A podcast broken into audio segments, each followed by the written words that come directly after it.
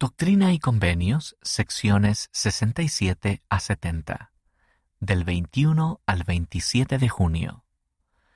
¿Las revelaciones provenían de Dios?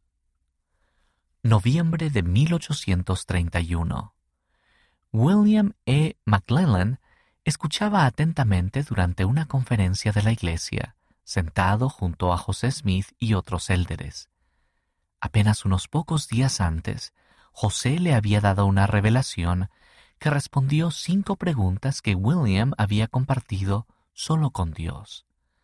Véase Doctrina y Convenios, sección 66. Ahora los miembros presentes en la conferencia habían decidido publicar las revelaciones del profeta en una compilación llamada El Libro de Mandamientos, posteriormente llamado Doctrina y Convenios. El desafío. Algunos élderes no estaban convencidos de que las revelaciones provenían de Dios. Pensaban que el lenguaje no era lo suficientemente refinado. Como respuesta a esa afirmación, el Señor extendió un desafío. Nombrad al que de vosotros sea el más sabio, para que escriba algo semejante a las revelaciones.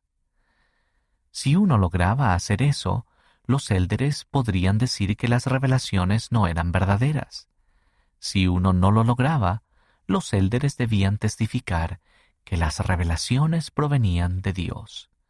Véase Doctrina y Convenios, sección 67, versículos del 5 al 8. El resultado. William, que había sido maestro de escuela, aceptó el desafío del Señor y trató de escribir una revelación. No lo logró. El fracaso de William fortaleció su testimonio de que José Smith era un profeta. Junto con otros élderes presentes en la conferencia, William firmó una declaración que manifestaba que él sabía, mediante el Espíritu Santo, que las revelaciones se habían dado por inspiración de Dios y que eran de provecho para todos los hombres y ciertamente son verdaderas. Análisis.